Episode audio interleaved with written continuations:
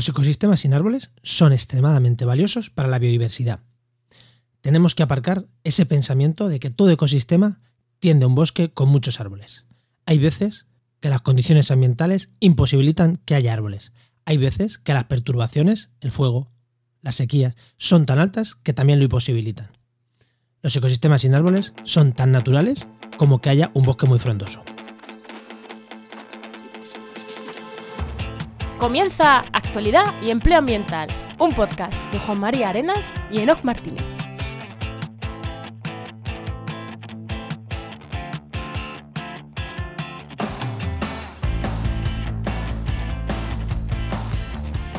Buenas, soy Juan María Arenas Y yo, Enoc Martínez, y este programa cuenta con el patrocinio de GeoInnova. La Asociación de Profesionales del Territorio y del Medio Ambiente. Hoy, en el programa 92 del martes 23 de marzo, hablamos sobre ecosistemas sin árboles.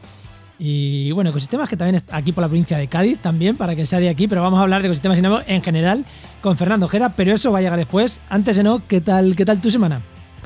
Pues ha sido una semana movidita esta semana pasada porque eh, lo de siempre cuando quieres coordinar y montar eh, actividades, porque el, el domingo, este domingo pasado fue el Día del Árbol, y claro, mm, actividades con colegios, con diferentes personas que tienen que venir en tiempos COVID. O sea, esto es un jaleo tremendo en cuanto a organización, pero nada, espero, ya sabéis que esto lo grabamos con antelación, así que espero que haya salido bien.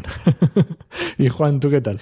Hostia, pues yo que hablar de tiempos COVID, fíjate, eh, llevamos unas semanas, pero ya lo podemos hacer oficial, que vamos a trabajar junto a la Asociación Biomas, que es una asociación que hace cursos presenciales por todo el mundo, África, Uganda, México, Marruecos. Claro, o sea, si me hablas de problemas COVID aquí en Ciudad Real, no te quiero imaginar de lo que son esta gente que, que su actividad depende de, de- de- de estos cursos internacionales. Pero bueno, que hemos eh, esta semana hemos estado por cerrando y estamos empezando a trabajar con la gente de Biomas para hacerles la página web, llevarles redes sociales y joder, la que es. proyectos que molan un montón y poco a poco empezaremos a trabajar, eh, eh, a ir cambiando poco a poco en ellos y a ver si al verano llegamos preparados cuando se pueda viajar con toda la infraestructura bien montada. Y para además también... con ellos, para irnos con ellos, dices, ¿no? Para ir a probarlo. para irnos, para irnos con ellos, para irnos con ellos. Y también, nada, que lo hemos dicho varias veces, estábamos cambiando la web de GeoInnova y ya la web corporativa de GeoInnova ya está visible, ya la hemos cambiado. eh, y bueno, ya está. Quien quiera entrar a echarle un cotilleo, pues ya puede, ya puede entrar. Y bueno, ahora sí, ¿no? ¿Le damos ya paso al invitado? Venga, preséntanos a Fernando. Ya que lo tenemos aquí, aquí esperándonos. Pues hoy tenemos con nosotros a Fernando Ojeda Copete, que es catedrático de botánica de la Universidad de Cádiz e investigador responsable del grupo de investigación FEIMED. Muy buenas, Fernando, ¿qué tal? Hola, ¿qué hay, Juan? ¿Qué tal? Muy buenas, Fernando. Hola, Enoch. ¿Qué tal? Que, oye, grupo de investigación FEIMED son las siglas de. Pues eh, inicialmente son las siglas de Fuego, Ecología y Biodiversidad en Ecosistemas Mediterráneos. Es un grupo de investigación del, del, del, del PAIDI, del, del Plan Andaluz de Investigación y Desarrollo. Y bueno, que son grupos que de, de investigadores de universidades o, o- o centros de investigación de, eh, públicos y que no- nos, nos, en- juntamos, en, nos unimos en, en- en grupos, en unidades de investigación. Nada, eso, fuego, eh, eh, ecosistemas mediterráneos y más o menos un poquito de eso vamos a hablar hoy. Pero antes vamos a pasar con, vamos a pasar con la parte de empleo, ¿no, Enoch? Vamos allá.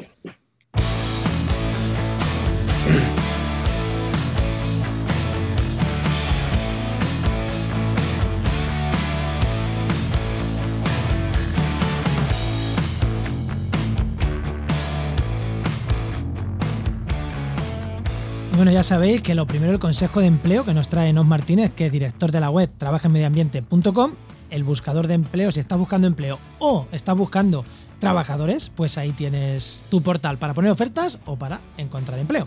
¿Y qué consejo de empleo nos traes, Enoch? Pues hoy voy a traer un consejito porque eh, es una oferta que me encontré hace poco de una, una empresa pública. Ya sabes que hay empresas, mm, existen las empresas públicas, es una cosa Traxa, buena. por ejemplo. Traxa, efectivamente. En Castilla-La Mancha, GEACAM. De diferentes autonomías, pues tienen diferentes empresas públicas. Pues resulta que tenía y sacaba una oferta pública de empleo, ¿vale? Que no es lo mismo que una oferta de empleo público. Uno es las ofertas de empleo público son para funcionarios o personal de la administración y las ofertas públicas de empleo es simplemente una forma de llamar la atención y engañarte un poquito para que te creas que vas a ser funcionario cuando vas a estar en una empresa pública que te echan cuando les da la gana. O sea, que es como una Pues, empresa privada. La oferta porque es pública es porque la ponen en internet, ya está. ¿Por qué pública? Eh, no quiere decir otra cosa y porque tienen unos requisitos de que tienen, que tienen que estar visibles para todo el mundo. No tienen más. Entonces, tener cuidado porque ya me he encontrado más de uno que me ha escrito, oye, esto... No, no es lo mismo. Bueno, no, venga, pues ahora, eh, después de este consejo, que la gente esté pendiente, tu pregunta al invitado.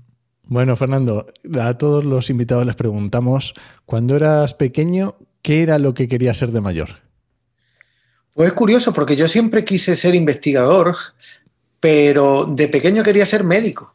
Decía que quería mira. ser médico, pero no para curar a personas, sino para ser investigador. Después veterinario, pero quería ser investigador. Y al final, bueno, pues aquí ¿Y estoy. cómo, ¿Y cómo piensas en, o sea, médico veterinario, en qué momento decides entrar a biología? O sea, ¿cómo, ¿qué fue lo que cambió ahí? Bueno, yo entré en biología porque no pude sacar nota para veterinaria. Yo iba para veterinaria, pero yo eh, quizá ahí no, no debería hablar de mi época, como dicen mis amigos Fernando, camina o revienta.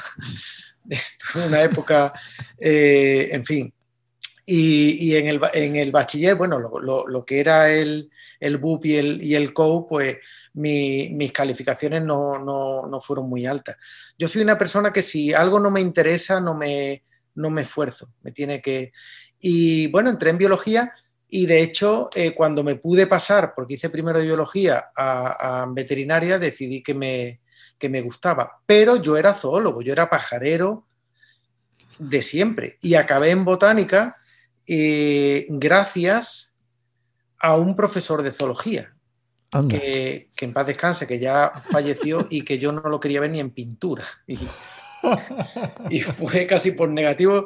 En, en cuarto había una opción que entraba fue en biología molecular, que entraban los mejores expedientes, entre los que yo no me encontraba, tampoco me interesaba, o eh, zoología de invertebrado, que la daba este profesor, o criptogamia. Yo, la criptogamia casi me sonaba de segundo, pero yo decía, bueno, aquí. Y tuve un profesor de criptogamia que lo quiero nombrar, que es eh, eh, Carlos Romero Zarco, de la Universidad de Sevilla, y que le tengo mucho aprecio. Y él fue con el que él, con él empecé a ver el, el- el interés de la, de la botánica. Y aquí, y aquí estoy. Fíjate. Joder, Enoch, eh, sie- siempre sacamos algo, algo de los invitados para, para resaltar, pero gente que dice, yo era un mal estudiante. O sea, era un mal estudiante y ha terminado siendo catedrático de, de universidad.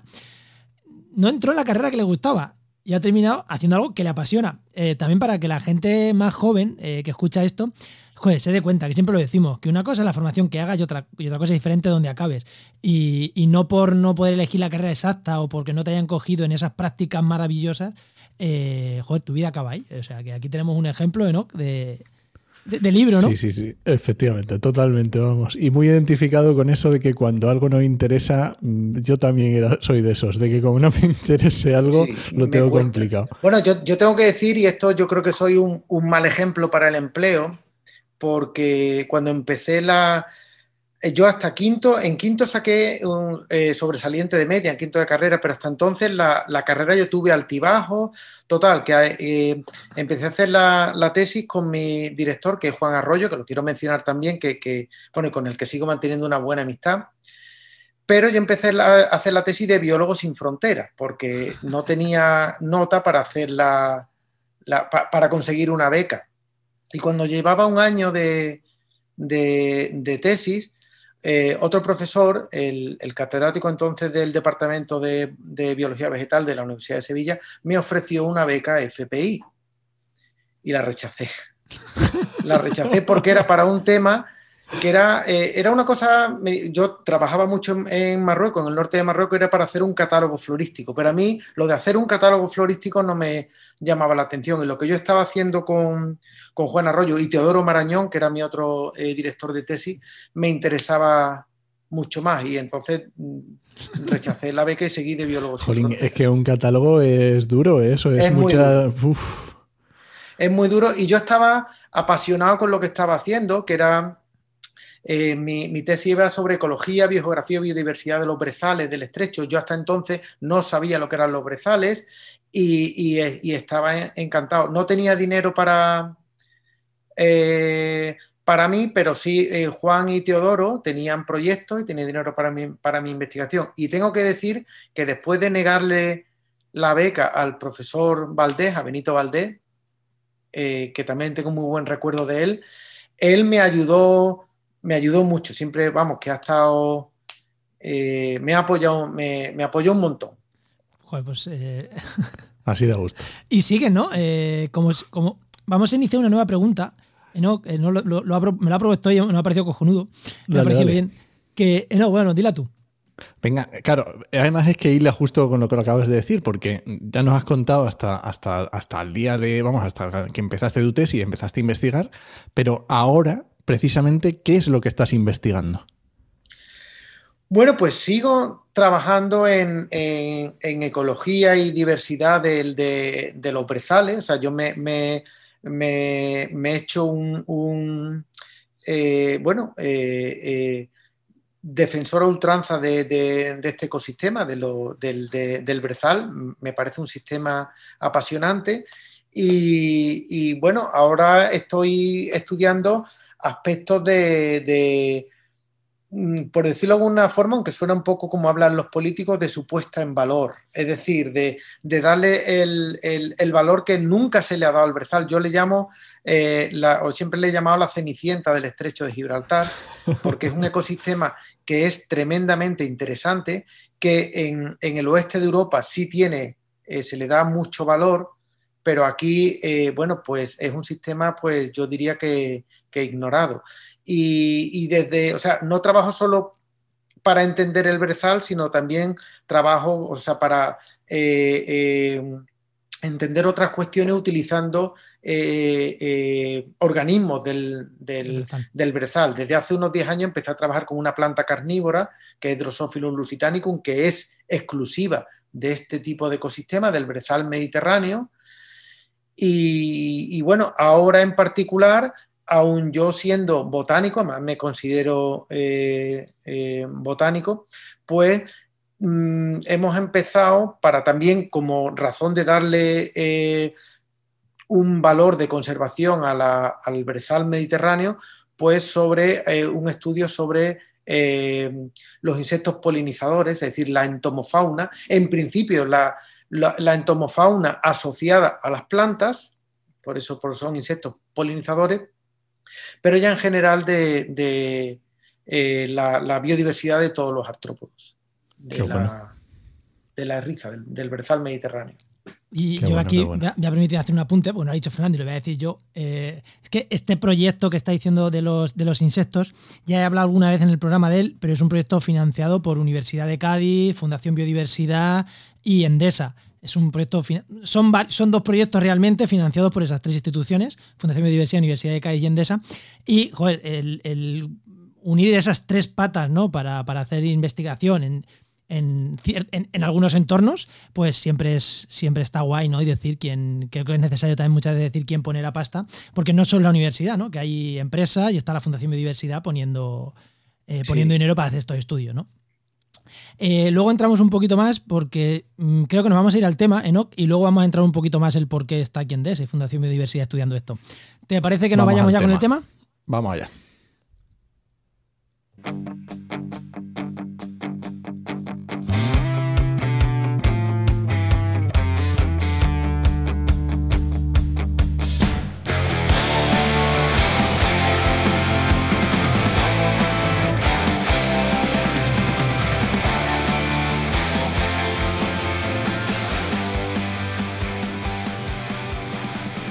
Ya bastantes, bueno, bastantes, hace ya unos años, escribí en un artículo en restauraciondecosistemas.com algo tal que así. El sotobosque es un estrato de vegetación, mayoritariamente leñosa y de porte medio. Por lo general son arbustos que hacen del bosque mucho más que árboles, junto a hierba. Junto a hierba y hojas en el suelo. Hacen el monte más biodiverso, pues ocupan un estrato intermedio, el espacio que queda entre árboles y suelo. Y ahora añado, pero hay ecosistemas que son solo sotobosque. Eh, ¿Es porque son así o es porque le faltan árboles? Y ahora, Fernando, te voy a hacer una pregunta, ¿vale? Yo sé la respuesta, evidentemente, y todos la sabemos, pero ¿existen las series de vegetación que dicen que todo ecosistema sin árboles es una degradación de un ecosistema o es una degradación, es un paso intermedio para llegar a un ecosistema prístino y maravilloso en el que todo estará lleno de árboles? ¿O, o no? Bueno, es, eh, es, una pregunta que no admite un sí o un no. Eh, hay, bueno, hubo dos grandes escuelas de, ecología, las escuelas de Clemens y la de, y de Gleason. Eh, esa idea finalista que, tomaron como bandera en, los años 60 y 70 y ha durado hasta los 90 de la, la fitosociología, que es una en fin, una, mm, una disciplina, no sé, estaba intentando utilizar palabras para no, para no usar la palabra ciencia, pero es una disciplina científica que se basa, se basa en esa idea finalista, esa idea de la vegetación climática. Climática viene de clímax, el, no va más, ¿no? El, orgasmo de la, de la de a donde se a donde se llega y en, a lo mejor visto desde un punto de, vista puede ser así. Si tú quitas todo tipo de, perturbación, puede que al final eh, queden eh, eh, las plantas más longevas que pueden ser árboles. Pero esa idea, también simplificándolo un poco, niega la, la perturbación como elemento natural del sistema. Es decir, eh, realmente las perturbaciones, ya sean fuegos, eh, grandes avenidas de agua, eh, terremotos, huracanes, esos son mm, actuaciones, o sea, son, son, perturbaciones naturales en las que la, la, biota, los seres vivos se han, bueno, se han acomodado y se han, y se han adaptado. Es decir, hay, hay fauna y flora que está en esas en ventanas temporales después de perturbación. Si, si, tú niegas eso, si tú niegas eso y dices que no, que aquí al principio solo había bosque, la, famosa ardilla que iba desde Algeciras a Pirineo, si eso hubiera sido así, la flora de la península ibérica no tendría alrededor de 8.000 especies, sino que tendría 1.500. Como, pasa en, el norte de Europa, ¿no? En, en Inglaterra, en esos sitios. Sí, eh, esas especies que antes hablaba de Drosophilum lusitanicum, que es una planta carnívora del estrecho, de, estos brezales, eh, sin fuego no existiría. O sea, necesita esas ventanas temporales de que ha habido un fuego para crecer y cuando pasan muchos años desaparece otra vez, hasta otro fuego. O sea, que, es que hay especies que son así y ya está. Enoch. Claro, entonces, em, ¿Dónde podemos encontrar estos ecosistemas sin árboles? ¿Dónde solo existen estas perturbaciones naturales o cómo, cómo encontramos estos ecosistemas sin árboles? Pues sí, donde no hay, o, bueno, eh, eh, perturbaciones como, como, el fuego, como, o en zonas de, cumbre, puede ser por la mm, temperatura y la escasez de suelo, porque estamos hablando, por ejemplo, de los pastizales alpinos. Ahí no puede haber árboles. De, de hecho, sí hay una idea, y eso sí si lo saben, bueno, lo, tenemos en mente todos los, los ecólogos, en lo, la, bueno, que se suele decir en inglés el tree line, la, la, mm. línea, hay una cierta altura de, en la montaña, cuando estamos hablando de, altitud, de, de, pisos de vegetación de altitud, en la que, en la que hasta a partir de cierta altura ya no hay, no hay vegetación eh, arbórea. Pero sí, son las perturbaciones. Mira, un ejemplo muy claro de, de, un ecosistema con pocos árboles o con árboles dispersos es el ecosistema de sabana. La sabana africana no se entiende o no existiría prácticamente si no hubiera fuego. Se arbustizaría y se perdería el ecosistema y entre otros seres vivos se perdería el guepardo. El guepardo vive en ecosistemas abiertos que los abre el fuego. Los grandes mamíferos también, pero sobre todo el fuego. Si eh, la eliminación del fuego llevaría una arbustización o una arborización de la sabana y eh, muchos, o sea, muchas plantas se perderían, pero muchos animales también. Claro, porque ahí es solamente estrato herbáceo y arbolado muy disperso, digamos. Claro. Y, y, el, el, guepardo eh, se ha, evolucionado, se ha adaptado a cazar en espacios abiertos. Claro, pero eh, cuando pensamos en sabana, pensamos en un ecosistema seco que no tiene por qué, pero bueno, las sabanas, mm, bueno, son ecosistemas secos, son casi desérticos. Y en España pensamos también en la zona de Murcia, Almería, que son prácticamente desiertos. Pero no solo los ecosistemas estos sin árboles están en esas zonas desérticas, porque la provincia de Cádiz no es precisamente un desierto, y aquí tenemos eh, en la provincia de Cádiz los brezales, que son ecosistemas sin árboles y no, es, y no están precisamente en ecosistemas secos. No, no, no, no. Bueno, las la, sabanas son ecosistemas secos mm, estacionales, es decir, eh, hay zonas de sabana en las que puede, puede caer más de mil litros al año, eh, pero son, eh, son estacionales. Tienen el, la, sequía suele ser en invierno, pero hay otras que sí, ya al final la, sabana, sobre todo ya en los, sitios más áridos, sí puede haber mucha menos, menos lluvia, pero es, eh, es el fuego quien abre la, esos grandes claros. Y en el caso de la provincia de Cádiz también estamos hablando, claro, todo el mundo mm, que piensa en Andalucía piensa en, en, en, zona árida, o quizá a lo mejor porque se va directamente al sureste, pasado Sierra Nevada, se va a Almería, pero eh, bueno, no olvidemos que la provincia de Cádiz está el punto de más pluviosidad de toda la península ibérica, que es la, Sierra de Grazalema. Pero en muchas zonas del, de aquí, del sureste de la provincia de Cádiz, tenemos muchísimos sitios que, la, precipitación pasa por encima de los mil litros al año. Que, eso es lo que llueve en Santander, en Cantabria, por ejemplo. Eso sí, que aquí la precipitación es al nivel de Cantabria, que mucha gente eh, no, lo sabe, pero a nivel de Cantabria. No te voy a decir las zonas más húmedas de Asturias, pero a nivel de Cantabria sí.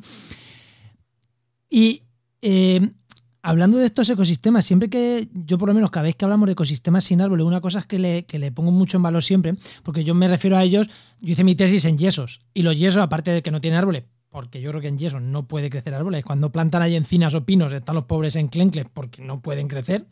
Sí, no hay suelo. Por el suelo, o sea, no, no, no. Ahí crecen tomillos y poco más. Bueno, poco más no. Crece un ecosistema súper diverso. Todos los ecosistemas de estos que no tienen árboles son tan diversos, eh, sobre todo cuando están de arbustivos. No, no hablamos de los ecosistemas más de hierba, más de pastizal, sino eh, los arbustivos. ¿Son súper diversos o es una impresión mía? Que ahí siempre tengo dudas. Por definición, ¿son más diversos que los arbolados? Son más diversos en cuanto a... Eh, em, te, refieres a flora solamente o a flora y a fauna? A flora y a fauna en general. Sí, suelen ser más, más, diversos, dentro de la misma latitud. Yo estoy pensando en el, en el brezal, porque brezales hay desde la provincia de Cádiz o desde saltando al otro lado del, del estrecho, desde el norte de Marruecos hasta Noruega. Mm, eh, visualmente o paisajísticamente son iguales, pero la, diversidad de los, del Berzal del Estrecho, el Berzal Mediterráneo del Estrecho, que yo no sé si he dicho el nombre en algún momento, pero tiene el nombre local de Riza, y le llamamos Riza, eh, pues puede tener del orden de, de 20-25 especies de plantas leñosas eh, por ser una hectárea, por mil metros cuadrados, y en Noruega tiene cuatro. Es, decir, mucho menos diverso. Pero eso se debe, ahí tienes que meter el factor tiempo, tiempo a escala, a escala geológica. Eh, y es que los brezales del, del, oeste de Europa, del noroeste de Europa, hace 10.000 años estaban cubiertos de hielo o eh, con un clima muy frío, un permafrost muy fuerte y eh, es una colonización reciente, reciente en los últimos 10.000 años, de hecho, y probablemente proveniente de aquí, de la región del estrecho de Gibraltar. Y Fernando, eh, otra vez algo pensando en esto de biodiversidad y otro tipo de ecosistemas también de matorral. Yo pienso en la zona, yo estoy más en, yo estoy en Ciudad Real, pero bueno, también en Toledo, son más típicos los matorrales de jaras.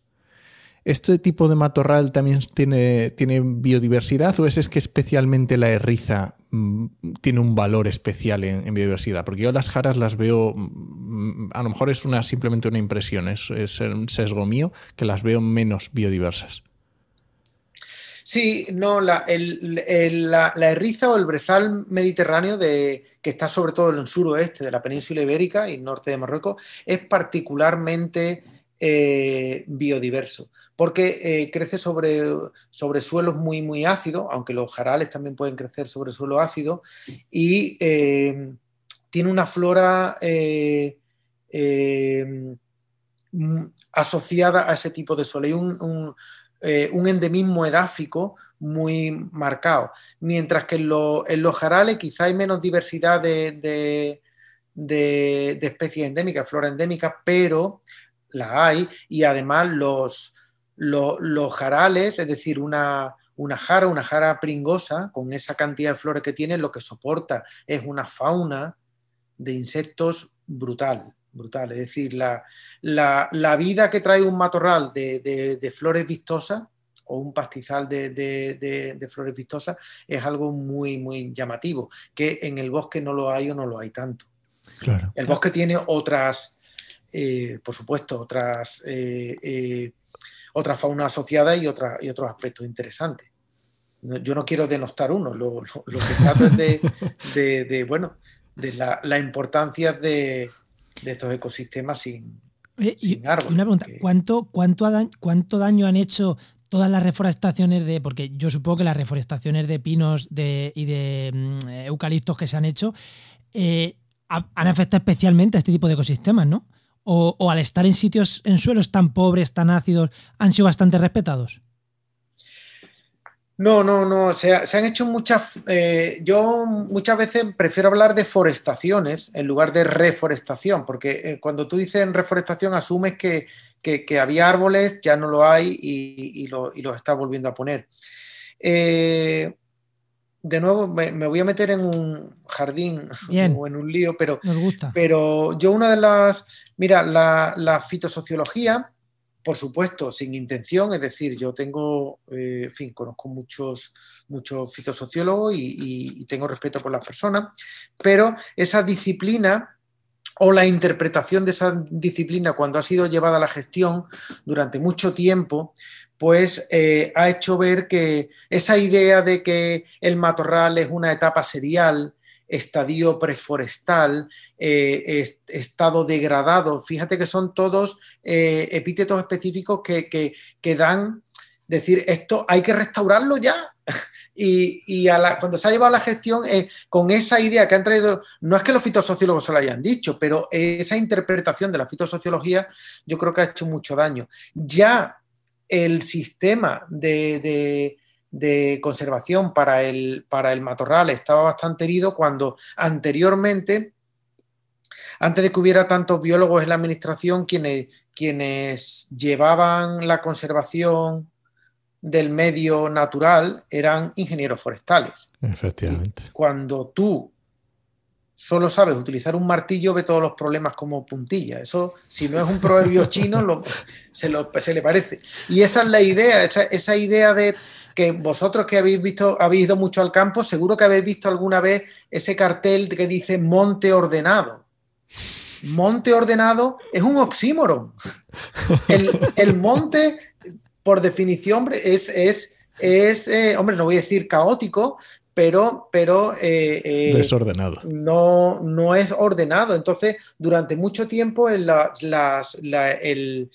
bosque o el monte se ha tratado como con, además con un lenguaje eh, muy, muy forestal. Ojo, la ingeniería forestal es muy necesaria, porque nos hacen falta o nos ha hecho falta la madera y ha sido un recurso que ha dado, ha dado mucho empleo mm, rural en tiempo y es un recurso que, que es importante, pero eh, eh, gestionar el medio, la conservación del medio natural con esa idea productivista o esa idea forestal, yo creo que no ha sido. Sí, esto me, acaba de recordar, Fernando, una noticia que escuché hace un par de semanas en, La Sexta, en las noticias, que decían que Galicia eh, ampliaba o iba a mejorar las zonas forestales o iba a ampliar la superficie de bosque porque iba a plantar eucaliptos.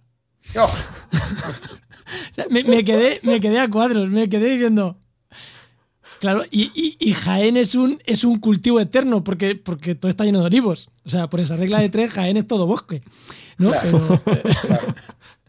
Pero, el caso yo, el, eh, eh, el, otro día en clase con, mis alumnos en el máster, estamos hablando eh, de, de, Galicia y de Portugal, hablando de, fuego con los mega incendios y decían que, bueno, que es que todos los incendios estaban provocados por, por el hombre. Eh, por la mano del hombre, eran intencionados. Yo decía, bueno, y, que ardía tanto porque el hombre era el que metía fuego.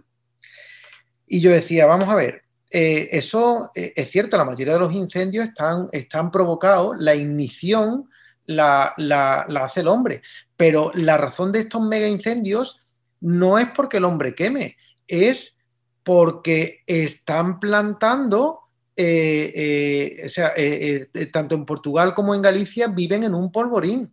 Y les ponía el ejemplo y decía, imagínate que hay dos casas con la ventana abierta, ¿vale? Y una casa es mi casa, yo soy una persona normal, pero mi vecino es Diógenes.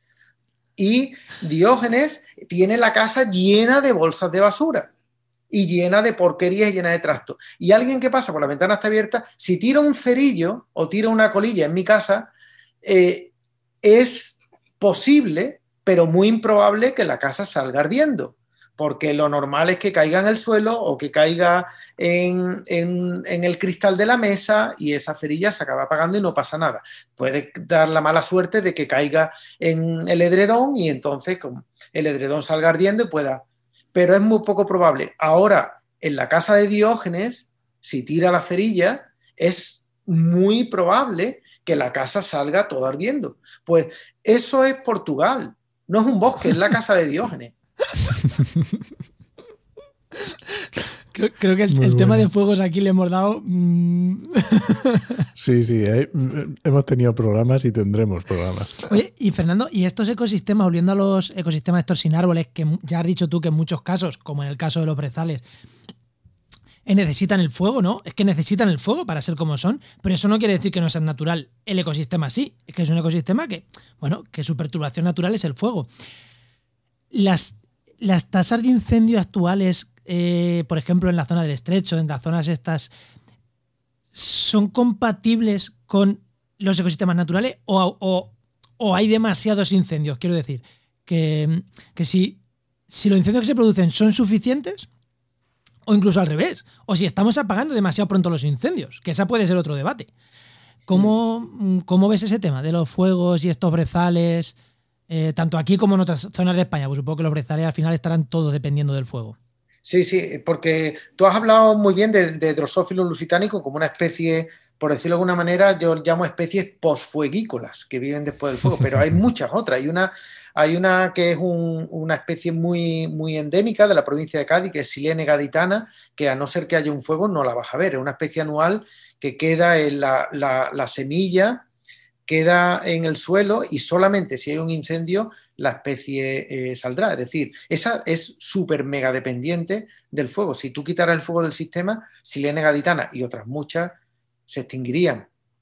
Respecto a la dinámica, también eh, es cierto que, ahora que la, eh, antes de la, de la presencia del ser humano en la península, aquí los fuegos, ¿cómo serían? Pues probablemente, bueno, casi seguro, lo más probable por por caídas de rayos, ¿no? Rayos que, caen en la. impactan en la, vegetación y empieza un fuego. Pero no es la única, también eh, puede ser por caídas de piedra. En, la región del Cabo, en Sudáfrica, un desprendimiento de, rocas en el monte, una caída de roca sobre roca, eh, puede soltar chispas y, se han dado incendios así. Es decir, eso es otra forma natural de, eh, de empezar un fuego pero ciertamente las, formas de ignición ahora son mucho más frecuentes. Pero hace, antes de, hace 200.000 años eh, no había una cosa que ahora hay. Y que ahora hay, tengo que decir, afortunadamente, que es bomberos, apagafuego, eh, retenes, aviones porque realmente eh, los incendios son un, eh, son un riesgo para, para, las personas. Y entonces, ¿qué es lo que ocurre? Que, un brezal de la, de la Erriza podría arder por un rayo que hubiera caído en Castellón o en el Montseny, en Barcelona, porque el fuego viajaba. Puede saltar, hay zonas que se apagan, no todo arde igual. Eh, las pavesas estas grandes que salen por convección, eso salta. Pero ya eso, eso ya sea en, sitios como, como, Europa, eso ya no existe, porque los fuegos se apagan. Y lo, pero lo que sí hay ahora, por efecto del, ser humano, son muchas más, muchas más eh, fuentes de, ignición. Y, yo creo que la dinámica eh, al final, lo comido por lo servido, es parecida. Es decir, el, el brezal arde y yo creo que sigue ardiendo con una tasa de retorno de cada 20, 25, 25 años. Y fíjate que he dicho afortunadamente que no, que yo veo bien que no haya, o sea, que, los fuegos se apaguen. Yo siempre digo que, me alegro de no ser gestor, de no tener que tomar decisiones, y no les arriendo la ganancia y, y, los admiro por ello, a los buenos gestores que se basan en la ciencia pero porque ellos tienen que tomar decisiones muy difíciles. Yo, lo mío es muy fácil, yo simplemente tengo que ir al campo, eh, hacerme preguntas y tratar de entender cuál es la relación entre los organismos vivos, los seres vivos y el fuego y tratar de, responder cuestiones. Pero no tengo que, es decir, si yo tuviera que decir, eh, bueno, ¿tú ah, eh, qué harías si hubiera un fuego natural? ¿Lo apagarías o no? Si yo tuviera que tomar la decisión, diría apagarlo ya, porque es que yo no quiero que, que sobre mí pese la, ruina de... Pero este conocimiento sí puede usarse para la gestión post-incendio, que en muchos casos, eh, con más o menos conocimiento, sobre todo muchos alcaldes, cuando hay un fuego, lo que quieren es ir corriendo con todo el pueblo a, reforestar o a, plantar eh, y a restaurar. Cuando dice, bueno, esto, eh, tú restauras lo que se ha perdido, pero esto no se ha perdido aquí hay una, flora y una fauna que están viviendo, déjala. Ah, lo, que hace gracia de esas reforestaciones es que eh, había brezales y plantas pinos que está reforestando. Claro, eso se plantaron con buena intención, ¿eh? porque, porque de, hecho en, el, en, la zona del estrecho que de ahí recibe el nombre de, Riza. Yo hablo con gente del campo y cuando he estado allí y le he dicho que yo trabajo, estoy investigando las herrizas, muchas veces me han soltado las herrizas, eso no sirve para nada. y, claro, daban eh, eh, bueno, al plantar pino durante un tiempo, el pino, eh, el, pino piñonero da, piña, que eso, aunque en la riza da muy poca piña, no, no casi no es, rentable. El pino resinero, Pinus pinaster, se usaba para, para, la, resina.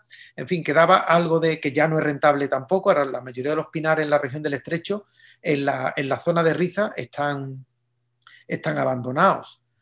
y claro, entonces a mí esa idea de las risas no sirven para nada, que es por eso, por lo que yo sigo tratando de estudiar y decir, oye, que, realmente sí sirve. Yo, lo, primero fue el decir, mira, mira la biodiversidad vegetal que hay en, la erriza y mira lo que baja cuando plantas pino. Eso lo, lo publicamos en el año 2002, hace ya casi 20 años. Pero claro, biodiversidad, ¿eso a quién le interesa? Cuatro hippies, eso, eh, ¿esto para qué vale?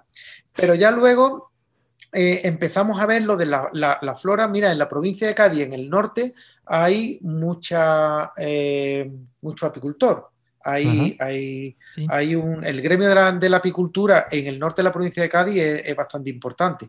Bueno, pues todos ellos hacen lo que se llama, al fin y al cabo, la, abeja de la miel es un tipo de ganadería. Sí, transhumancia. Ellos hablan de la transhumancia. y, en, y en invierno quieren llevar al sur de la provincia a la Erriza, porque hay, flores en invierno y en la primavera temprana, quieren llevar a sus colmenas para allá. Y muchos dicen que ni siquiera sacan la miel, es para que, eh, para sanear a, las abejas, para que hagan la enjambrazón antes eh, y, para muchos que, ponen las colmenas en los plásticos de Almería o en invernadero y que están las abejas muy enfermas por los, por los, por los pesticidas, pues eh, eh, hubo un apicultor que me decía, es que la risa es el spa, el spa de la abeja. Y si no, si no hacen eso, tienen que darle suplemento alimenticio, que no es tan bueno y además es caro. y esto es. Y, entonces, yo decía, bueno, pues mira, ya tenemos, bueno, una palabra que ahora eh, se usa mucho y que, y que, y que es una palabra muy, muy interesante y con mucho contenido, que es servicio ecosistémico. Pues ya tenemos un servicio ecosistémico. Pero es que además, recientemente, también eh, vimos que la, eh, eh, estudiando mm, con datos de, de, censo de, del Servicio de, Gestión Cinegética de la Junta de Andalucía, el corzo, que aquí es la niña bonita de la, de la caza mayor en la provincia de Cádiz, porque es una, una, un ecotipo, al principio se hablaba de su especie, del, del, corzo morisco, el corzo andaluz, que es una especie más, más pequeña, pero como es diferente, pues ya los cazadores tienen, quieren ese trofeo. Es un trofeo especial y que, por cierto, eso le ha venido muy bien al corzo. Eh, eh, paradójicamente, esa, esa catalogación de trofeo especial porque ya quiere haber una gestión del corzo. Pues bien, ¿cuál fue nuestra sorpresa? Aunque yo ya sabía algo de ir al... lo bueno de, ser biólogo de campo es que a mí me gusta ir al campo y en el campo es donde surgen preguntas. Y yo ya dos veces andando por la riza había levantado corzos que estaban encamados como liebres, que tú vas ah, andando y de repente te salen de, los pies. Y eh, eh, detectamos una asociación súper potente en cotos de caza de la zona del Parque de los Alcornocales de mayor densidad de corzos en eh, fincas donde hay riza.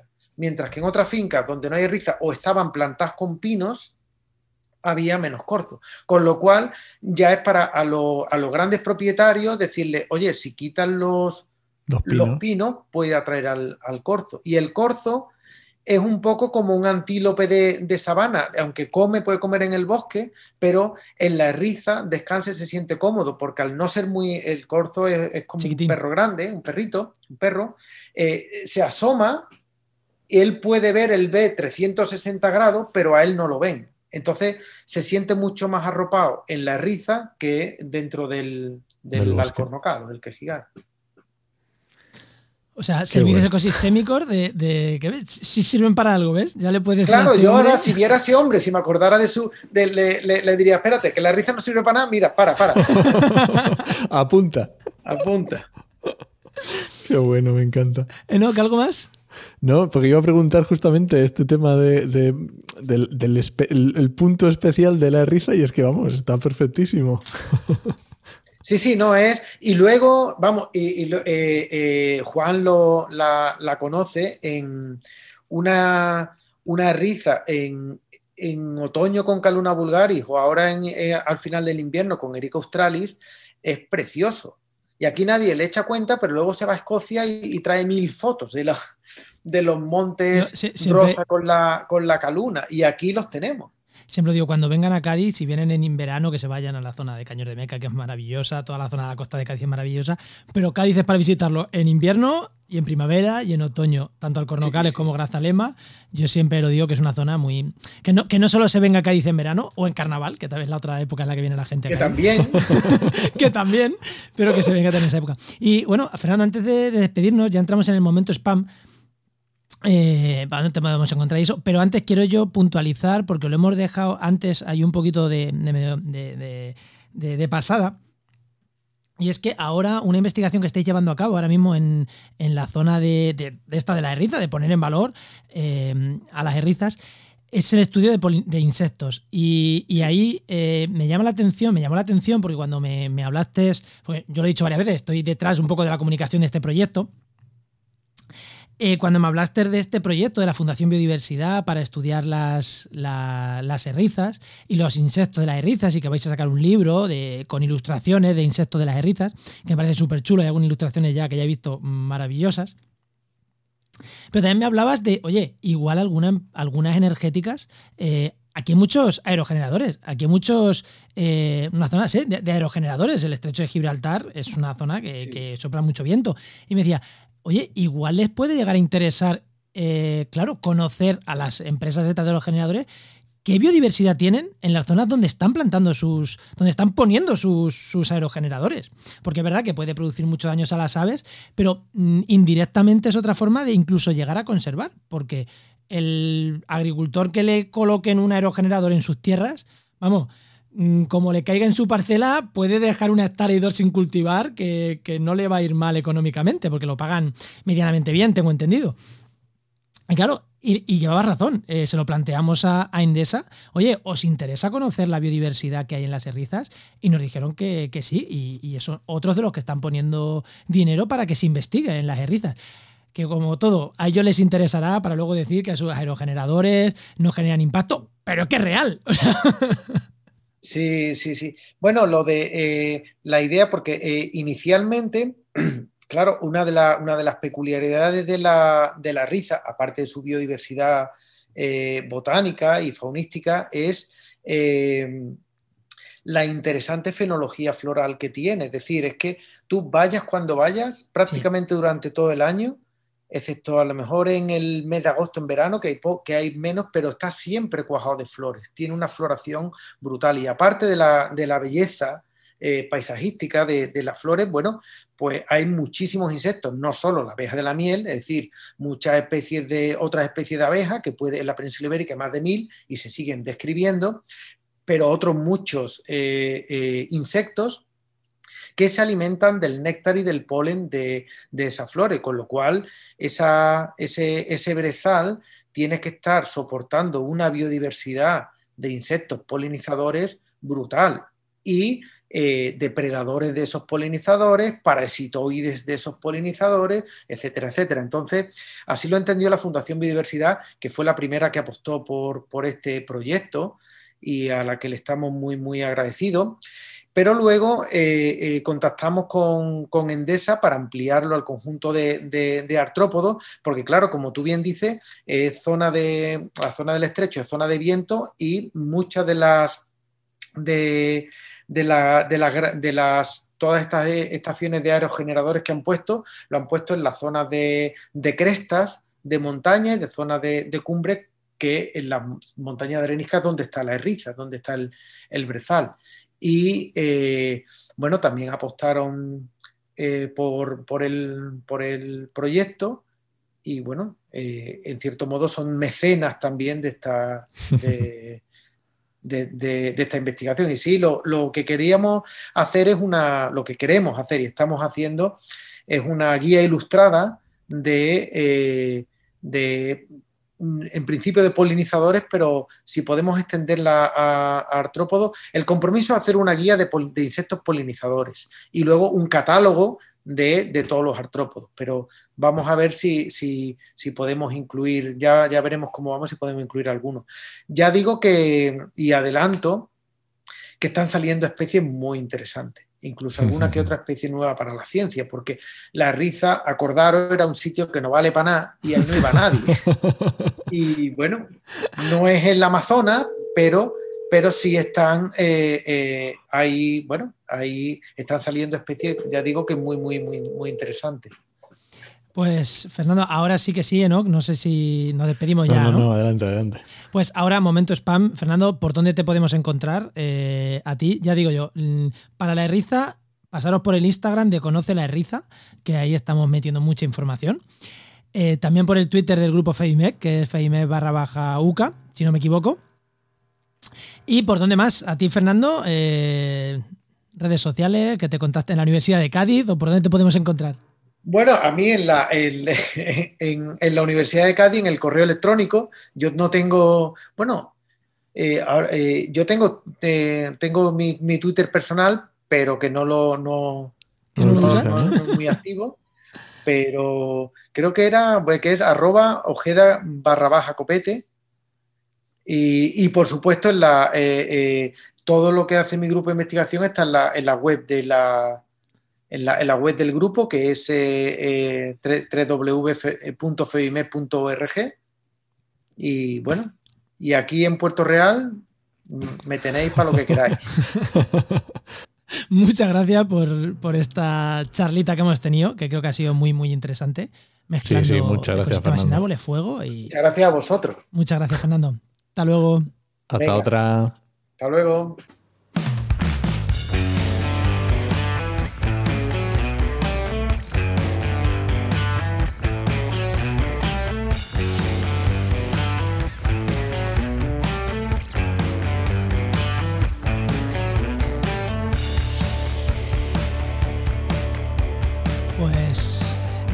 ¿Vamos con, ¿vamos con las herramientas o qué? Venga, vamos allá. Venga, ¿y a quién tenemos hoy? Pues hoy tenemos invitada nueva. Hoy tenemos a Natalia Losada García, que es ambientóloga ¡yuhu! Especial, especializada en evaluación de impacto ambiental, análisis del paisaje y SIG, Sistemas de Información Geográfica, que por supuesto colabora con GeoInnova, que es el patrocinador más molón. El mejor que tenemos sin lugar a dudas. El mejor. Muy Sí. buenas, Natalia. Muy Hola, buena, muy Natalia. buenas. Bueno, co- colaborar, ¿Qué? creo que, creo que aparte de colaborar, mm, participa en uno de los máster y creo que está casi en plantilla de Joy, no, que hoy tenemos a alguien ahí del equipo, del equipo duro, ¿no, Natalia? Sí, sí, además estoy, eso, estoy en varios cursos de formación, en el primer año del máster de sistemas de código abierto Oh, y yeah. pues muy ilusionados, la verdad, porque ah, tenemos bastante gente y pues eso, aquí estamos a ver qué, qué podemos enseñar hoy. Pues Muy eso, bien. exactamente. ¿Qué, ¿Qué herramienta nos traes hoy? Pues hoy os traigo una herramienta que yo uso prácticamente a diario en mis proyectos de consultoría junto con, con Luis Quesada. Y pues eso, eh, la herramienta que traigo se llama Visibility Analysis, que es un complemento libre y de código abierto de QGIS, que lo tenéis disponible en, en la ventana de complementos eh, de QGIS. Y básicamente eh, se utiliza o nos sirve para calcular cuencas visuales o análisis de intervisibilidad, de, de horizonte visual, entre otros. Y O pues eso, la verdad que- que, es que muy eso- útil. Para el que no lo sepa, entiendo que es, por ejemplo, cuando vas a poner un, un aerogenerador, un molino, ver qué impacto visual va a tener, desde qué sitios y desde qué sitios se va a ver, digamos. Cuenca Exactamente, porque realmente va en función de, de los puntos de observación, bien si son parques eólicos, parques solares o, cual- o elementos del, del medio natural, como pueden ser bienes de interés cultural, eh, núcleos urbanos, eh, recorridos escénicos como carreteras, senderos, vías pecuarias, etcétera. Y pues eso, desde esos puntos o recorridos escénicos se puede calcular su cuenca visual para ver qué o en función del radio que tú le, le indiques y la altura de observador, eh, pues a qué distancia se puede ver ese recorrido o ese punto de observación. Ajá. Y la verdad es que es muy interesante y es muy útil por- porque te ayuda mucho a ver cómo se integran los elementos en el paisaje. Principalmente cuando estamos tratando de parques eólicos o parques solares, que al final son eh, infraestructuras como muy, eh, muy visuales que pueden afectar a elementos del territorio que son importantes. Jolín, esto me hubiera venido genial hace un par de añitos que tuve que hacer un tipo de trabajo de estos para y no tenía ni idea. Hombre, primero tendrías que hubiera aprendido a usar QGIS, que, que no es complicado, pero bueno. Y luego el- la herramienta. Pues joder, es, es- además código abierto, gratuito, o sea, que Sí, es una... Sí, además eh, trabaja con, con archivos vectoriales como tipo shapefile, puntuales, poligonales o lineales y también con, con archivos raster. Entonces, pues es que es muy, interesante, la verdad. vamos. Sí, sí, la verdad es que sí. Joder. Pues genial. Pues nada, eh, yo ya no, ahora no trabajo con mapas, pero es verdad que, que- que es una herramienta que, que es una maravilla, ¿no? Para toda la gente que está en evaluación de impacto ambiental y este tipo de cosas, es que la cuenca visual cada vez tiene más, más importancia, sobre todo en estas infraestructuras, que sí, son muy guay, son muy guay, pero Eso es. tienen también sus Sí, además que son infraestructuras que son importantes porque se necesita, la energía renovable es muy importante porque así no se hace uso de otra energía que viene de combustibles fósiles, pero sí que es verdad pues que el medio, medio ambiente, el medio natural es muy importante y hay que preservarlo y hay que cuidarlo. Entonces es una herramienta que te permite pues eso, ver eh, que también puedes, de esa manera puedes ver qué grado de impacto puede generar en el medio ambiente en función de la visibilidad que, que hay.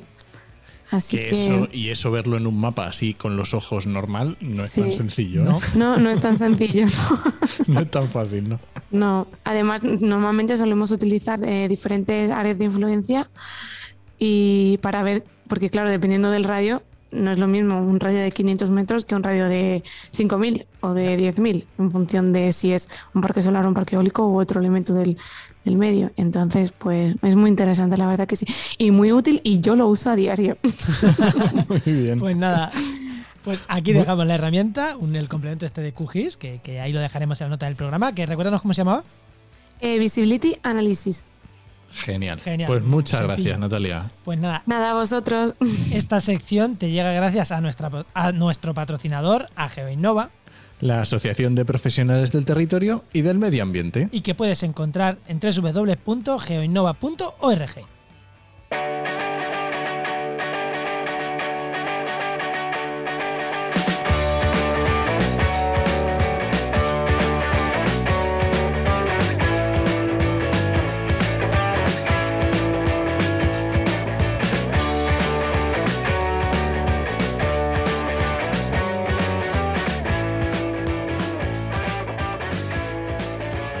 Bueno, ¿no? ¿Qué? ¿Nos vamos yendo ya o, o no? Sí, vámonos, que nos hemos estado yendo por los cerros de Cádiz, pero ha estado muy chulo. ¿Te ha gustado, no? ¿Ya te han dado más ganas aún de volver? Sí, la verdad que sí. Oye, que uno de los últimos sitios donde fuiste antes del confinamiento fue, Fue los alcornocales. fue a esta zona de Alcornocales, eh, donde hemos estado hablando ahora. Muy chulo, me gustó un montón. Bueno, venga, Juan, ¿qué me recomiendas? Ah, pues ya directamente a recomendaciones, ¿no? No, no tenemos Venga, nada vámonos. más. Venga, pues recomendaciones. Pues mira, yo te voy a recomendar, ya he hablado antes de que vamos a empezar a llevarle las redes sociales a la Asociación Biomas. Y yo simplemente, pues nada, os voy a recomendar que en Instagram sigáis a Asociación Biomas. Que tiene unas fotazas impresionantes. Y bueno, y ahí están algunas, pero yo he visto la carpeta de fotos que vamos a ir subiendo y son alucinantes, o sea, alucinantes. Nuestra compañera Paula, que es la que lo va a hacer, está, está gozándolo viendo las fotos, ¿eh? Es que, o sea, si me dices que es un fotógrafo de naturaleza que está viviendo de eso, me lo creo. Pues ya verás las que vamos a subir, son flipantes. Y también en Twitter, que acabamos de empezar con arroba barra baja eh, bio barra baja más, asociación biomas también. Y lo vais a tener, que hemos reiniciado la cuenta, por así decirlo. Bueno, ¿y tú qué? ¿Qué me recomiendas tú? Pues yo voy a recomendar un podcast, pero voy a comentar la temporada nueva, ¿vale? Porque ha empezado la nueva temporada del podcast Guerra 3, que es un podcast así narrativo ficción, que está súper chulo. No he empezado la nueva temporada porque quiero hacérmela del tirón, porque no me gusta esperar. Pero vamos, por los, las críticas que estoy viendo, yo la primera y la segunda ya me la escuché, está muy ¿De, bien. de qué va? ¿De qué va? Eh, Es un tema, eh, bueno, un... Es que, jolín, de una posible tercera guerra mundial, vamos. Vale, joder, ya está. Eh, Con temas en, en Corea, en Corea del Norte y en Corea del Sur y está muy guay, está muy chulo. Bueno, pues entonces mm, apuntarla ahí para escucharla. Yo me la apuntaré eh, para escuchar en algún momento. Muy bien, pues nada, ¿nos vamos? Venga, vámonos. Pues nada, este podcast pertenece a la red de podcast Podcastidae, la red de podcast de ciencia, medio ambiente y naturaleza. Muchísimas gracias por compartir el programa, por los comentarios que nos dejáis en redes sociales, por el feedback que recibimos, que joder, que cada vez mm, que recibimos mensajitos eh, Mola. mola un montón. Sí, sí, cada vez vamos recibiendo más, pero cada mensaje hace mucha ilusión que re- recibirlo. Y nada, te esperamos en el siguiente programa de actualidad y empleo ambiental. Nos escuchamos. Adiós.